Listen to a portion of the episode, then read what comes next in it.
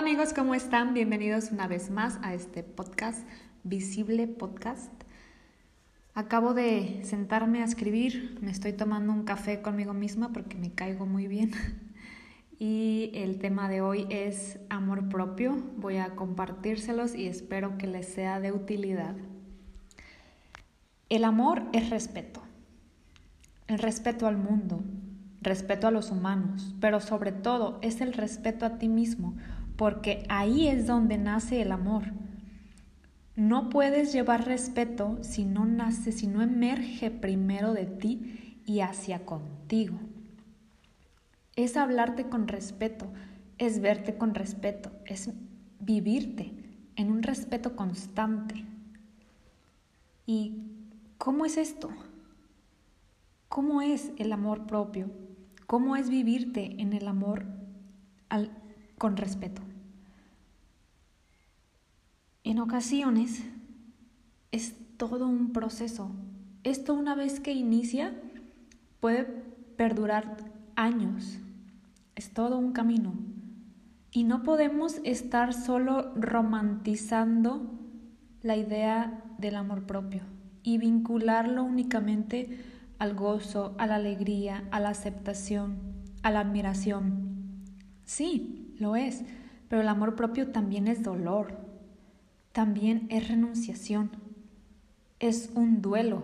Y estás de acuerdo que el duelo no es solo, ah, no solo se vive cuando has perdido a un ser querido, sino también cuando pierdes una habilidad, cuando ah, cambias a vivir a otro país, cuando pierdes un empleo o cambias de empleo. Cuando inicias un camino de amor propio también hay un duelo. Hay introspección, hay análisis, hay revelaciones, hay confrontaciones contigo mismo y todo eso duele, duele porque hay heridas que están sanando. Y tu único analgésico es la forma en la que vas a transformar o convertir ese dolor en conocimiento, en aprendizaje, en integración. Y comienzas a usar ese aprendizaje a tu favor, en tu beneficio, en la mejoría de tu experiencia humana en este planeta contigo mismo. Y cuando lo logras, ese amor propio que ahora es tuyo, porque ya te perteneces, comienzas a esparcirlo por el mundo. Quieres esparcirlo, ¿no? Porque ya no te vas a dar crítica agresiva. Tú ya no estás ahí en ese lugar. Te has transformado. Espero hasta aquí haberte movido un poquito el piso, a haberte generado emociones. Entonces, cuando yo no quiero juzgar, no me interesa criticar, no quiero culpar, cuando yo no quiero ver atrás como como un, como un trigger, una persona que está siempre reaccionando, sobre reaccionando, porque las circunstancias le recuerdan cosas del pasado. Entonces cuando yo ya no estoy ahí, puedes reconocer que estás en el camino del amor propio. Y no se llega ahí en una semana, un mes. Cada uno de nosotros tendrá su propia duración es gradualmente. Y a veces no se llega allí solo. Puede participar un terapeuta, un amigo, un libro, como fue conmigo quizá, etc.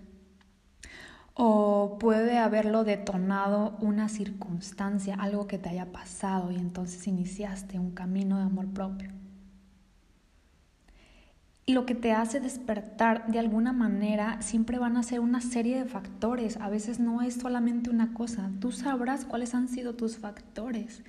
Esto, esto, aquello. Y comienzas a identificar que eso ya no te está ayudando al dominio, al control de tu propia vida. Entonces lo cuestionas para poder transformarlo.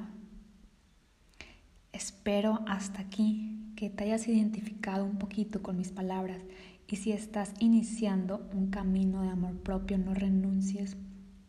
Esto a veces se siente como dos pasos adelante y luego uno atrás, pero es normal y es parte del proceso.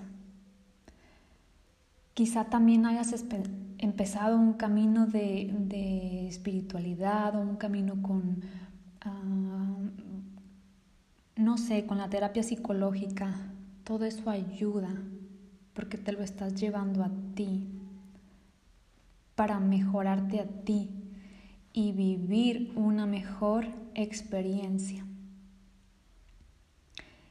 El amor propio es entonces un servicio al mundo y hay que ponerlo a andar, hay que ponerlo al servicio de los demás. Espero que te haya gustado, escúchalo cuantas veces sea necesario hasta que lo comprendas y lo puedas integrar a tu vida. Me despido con un mantra, espero que te guste también. No hay nada que tengas que hacer para que te ame más ni nada que puedas hacer para que te deje de amar.